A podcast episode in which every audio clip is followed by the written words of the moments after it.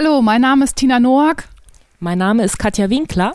Und zusammen sind wir das Hase-Team. Hallo, liebe Zuhörerinnen und Zuhörer. Heute mal ein ganz besonderes Thema, nämlich der Garten im Frühling. Ich darf begrüßen den Michael Keller. Hallo Michael, stell dich doch einfach mal kurz vor.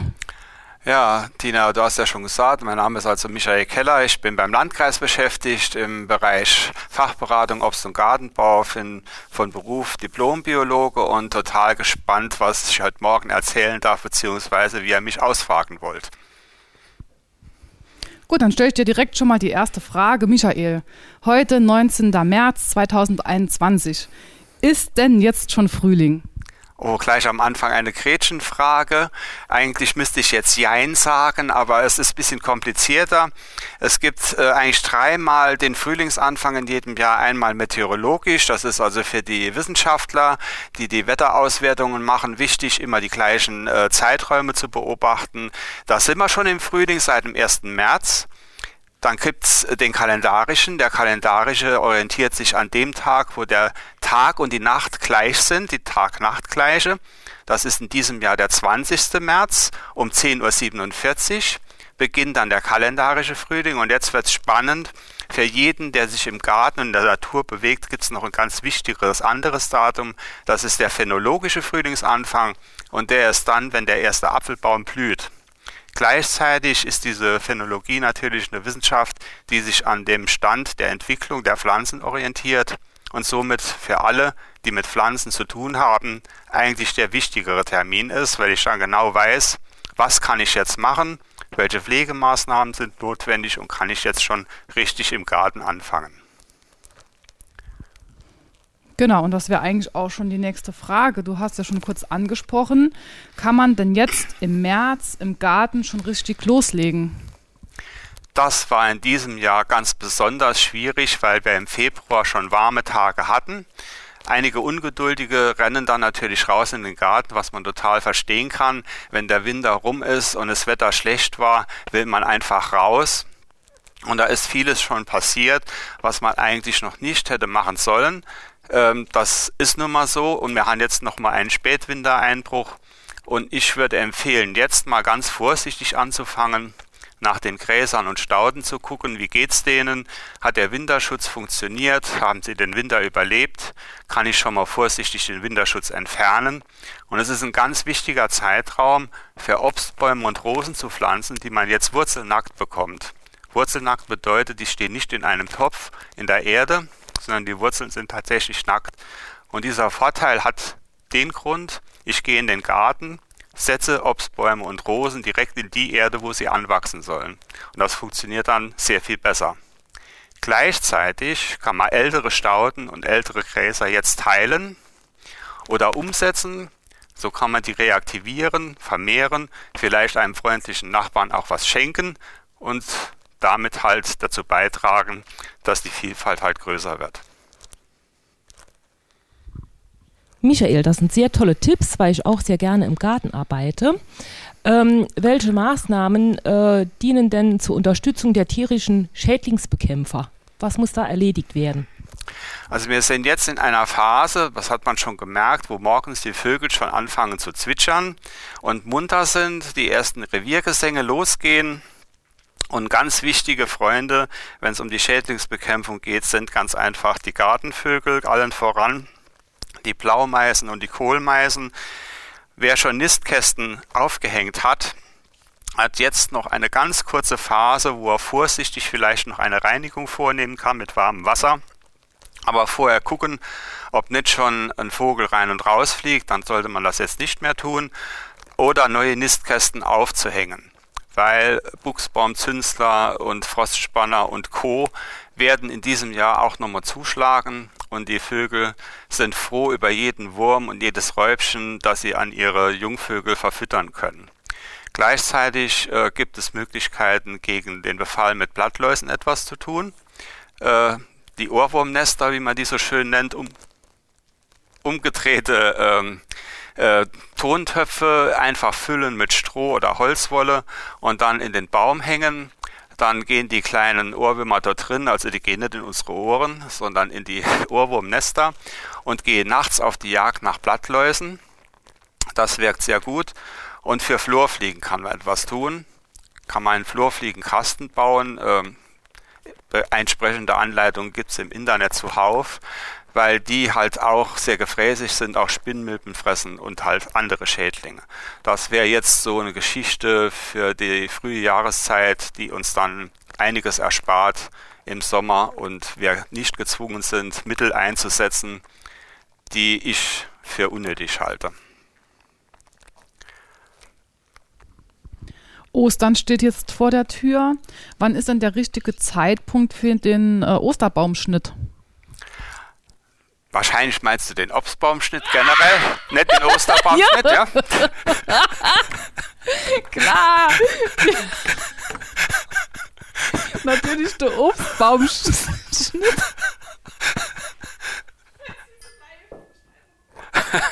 okay, dann sprechen wir mal kurz über den Obstbaumschnitt oder auch ein bisschen länger. Oh, sorry, hier merkt man an der Stelle, dass ich jetzt nicht so die Gartenfrau bin. Das ist eher da unser Experte Michael und Katja. Katja, vielleicht sollte ich dir besser das Mikrofon überlassen. Ich muss mich jetzt erst nochmal sammeln, weil, ähm, okay, es geht um Obstbaumschnitt im, im Frühjahr. Ähm, also folgendes. Ähm, ähm, Obstbäume, jeder weiß das, äh, wir sollten Äpfel nicht mit Birnen vergleichen. Es gibt Kernobst, Apfel, Birne und auch Steinobst mit Mirabellen, Süßkirschen, Zwetschgen. Und alle Bäume haben so ihre speziellen Ansprüche beim Schnitt. Und es gibt so ein paar Tricks, äh, wie man halt vorgehen kann, wenn der Baum ganz jung ist. Wir haben ja eben über wurzelnackte Bäume gesprochen, die jetzt neu gepflanzt werden. Dann bekommt er einen ganz vorsichtigen Pflanzschnitt, damit er schön anwachsen kann. Und er kommt ja aus der Baumschule. Eigentlich sage ich lieber, es ist der Baum Kindergarten, weil in die Schule geht er erst, wenn er bei uns gepflanzt wird und dann muss er erzogen werden. Das heißt, alle Äste, die nicht in die richtige Richtung wachsen, kann man dann einkürzen in den nächsten Jahren, immer schön vorsichtig. Und wenn er das erste Obst hat, bekommt er nur noch Pflegeschnitte und als alten Baum müssen wir gucken, dass wir den immer wieder revitalisieren. Ich sagte als Kitzeln dazu, dann treiben die schlafenden Knospen aus und so bleibt der Baum halt fit und vital. Jetzt gibt es Jahreszeiten, wo sich das eine oder andere ganz besonders lohnt, vor allen Dingen im Sommer. Im Sommer kann ich ganz genau beobachten, wie geht es den Bäumen und kann den sogenannten Sommerschnitt machen und das ist bei Apfel und Birne ein ganz toller Zeitpunkt, die Bäume schön im Gleichgewicht zu halten. Man nennt das Gleichgewicht zwischen Fruchten und Wachsen, damit es nicht in einem Jahr ganz viel Obst gibt, im nächsten fast nichts mehr. Und Zwetschgen und Süßkirschen hat sich bewährt, einfach zu schneiden, wenn die Früchte tragen und die erntereif sind, einfach während der Ernte zu schneiden. Also es hört sich alles kompliziert an, man sollte einfach mal einen Kurs besuchen, um Klarheit zu bekommen, weil es nicht den einen Zeitpunkt gibt. Michael, wo ist denn der Kurs zu besuchen?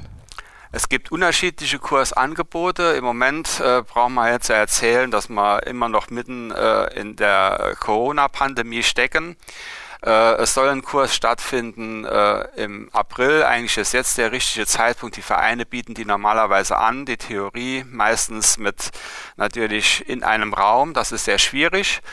Aber wir planen für den Sommer einen Kurs zu machen, der dann entsprechend veröffentlicht wird. Der findet immer an einer Stelle im Kreis St. Wendel statt, bei einem anderen Verein, sodass alle Vereine daran partizipieren können.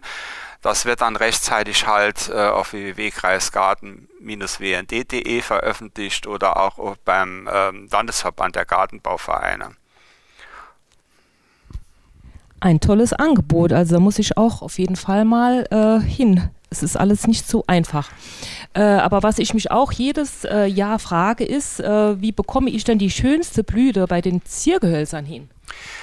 Das ist auch eine gute Frage, die ist ein bisschen einfacher zu beantworten wie bei den Obstbäumen. Äh, auch da gibt es verschiedene Schnittzeitpunkte und im Moment, wenn man rausgeht, merkt man, dass ein Zierstrauch im Moment anfängt zu blühen. Der ist schon seit ein, zwei Wochen, kann man sagen, so ein bisschen gelb und das ist die Forsythie. Und die Forsythie fängt jetzt äh, trotzdem, dass das Wetter so eigentlich schlecht ist, dass es kalt ist, teilweise Schnee war. Einige Autos äh, habe ich heute schon gesehen, die mit bisschen Schnee rumgefahren sind. Die Forsythien werden am Wochenende blühen, rechtzeitig zum Frühlingsbeginn. Und das sind Frühlingsblüher, ganz typische Frühjahrsblüher. Diese Frühjahrsblüher schneidet man nach der Blüte. Und zwar so, dass man dann immer direkt am Boden alte Triebe entfernt und junge Triebe stehen lässt. Weil an diesem Holz, wie das so schön heißt, blüht er im nächsten Jahr. Wenn ich das vor der Blüte mache, also vor der Blüte schneide, fällt die Blüte aus.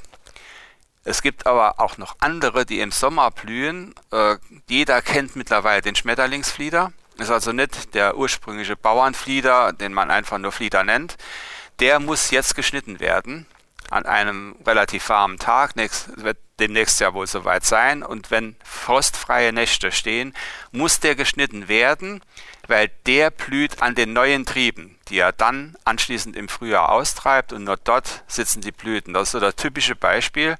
Und Lavendel, fast jeder hat in dem Garten, wird halt auch jetzt im Frühjahr geschnitten, damit er schön kompakt bleibt, damit er blühfreudig bleibt und vital bleibt, weil er sonst von unten verholzt und ganz wenige Blüten nur bildet. Also jetzt schneiden, hat man im Sommer tolle Blüte und nach der Blüte nur die Blüte abschneiden beim Lavendel.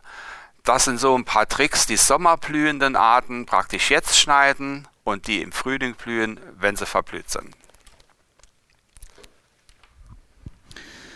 Alles klar. Dann meine letzte Frage. Was sind denn die besten Möglichkeiten, viele heimische Insekten in den Garten zu locken? Ja, Lockstoffe.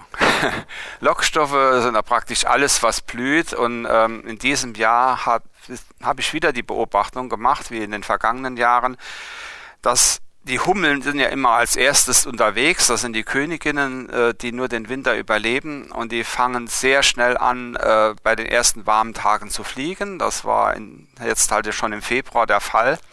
Und zu diesem Zeitpunkt waren noch nicht viele Blüten da. Normalerweise sind dann Schneeglöckchen unterwegs, Winterlinge unterwegs, äh, die Krokusse kommen etc. pp. Aber die wurden auch überrascht von dem Wetter im äh, Februar. Die waren zwar startklar, aber die können ja nicht aus dem Boden schießen, äh, wie man, wie die, die sprichwörtlichen Pilze. Also sind die Hummelköniginnen auf ihren bodennahen Suchflügen halt äh, durch den Garten getigert und haben alles genommen, was da war. Äh, und hier ist setzt, setzt das an, was ich immer noch mal sage. Das ist jetzt ein komischer Spruch, aber jetzt ist die Zeit, wo die Pflanzen nicht blühen, die ich vergessen habe, im letzten Herbst zu pflanzen. Ich muss also praktisch den Tisch decken für die ersten Suchflüge bereits im Herbst des Vorjahres.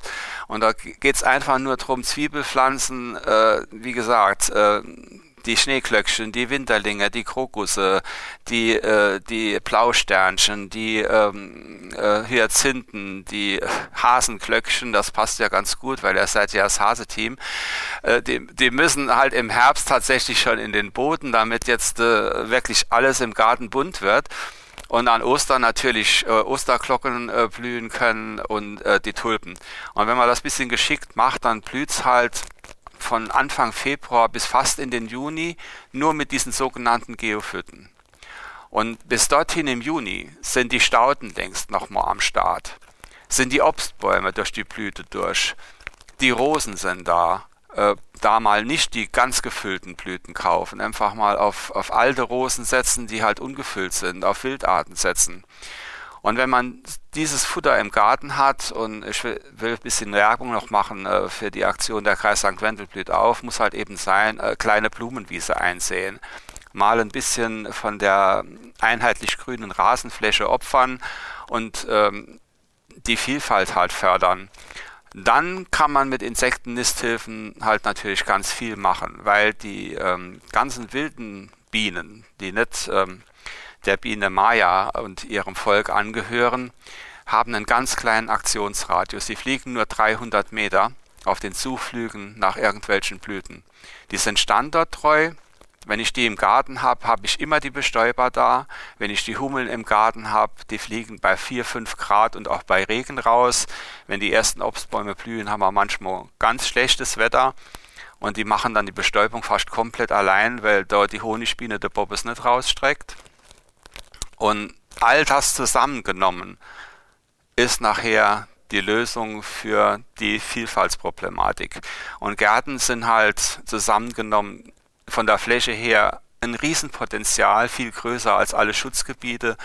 Und die sind immer im, im Auge des Betrachters, sprich Gartenbesitzer, Besitzerin.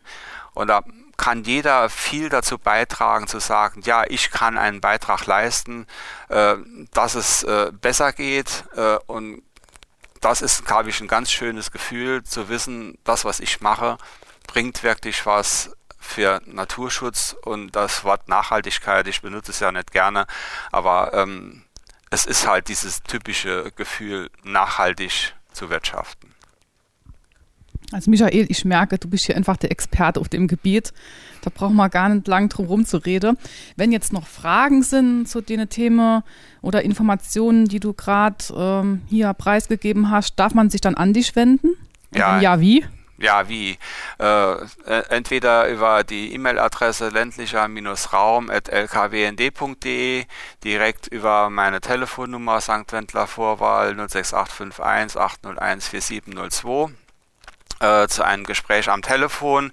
Jetzt in Corona-Zeiten sind auch Außentermine möglich, äh, dass man halt in einem kleinen Rahmen auch mal, äh, wenn Problematik auftaucht, die sich so nicht klären lässt, äh, tatsächlich auch mal die Leute besucht in ihrem Garten. Auch das ist nicht unmöglich.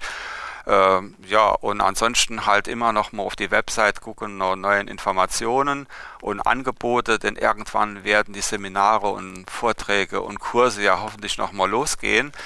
Und da kann man mir dann auch über den Weg laufen, sage ich jetzt mal, sowohl beim Landesverband wie auch hier im Kreis St. Wendel. Hervorragend. Gut, dann sagt das Hase-Team vielen Dank. Vielen Dank, Michael. Und bis demnächst, bis zu unserem nächsten Podcast. Danke und tschüss. Ciao!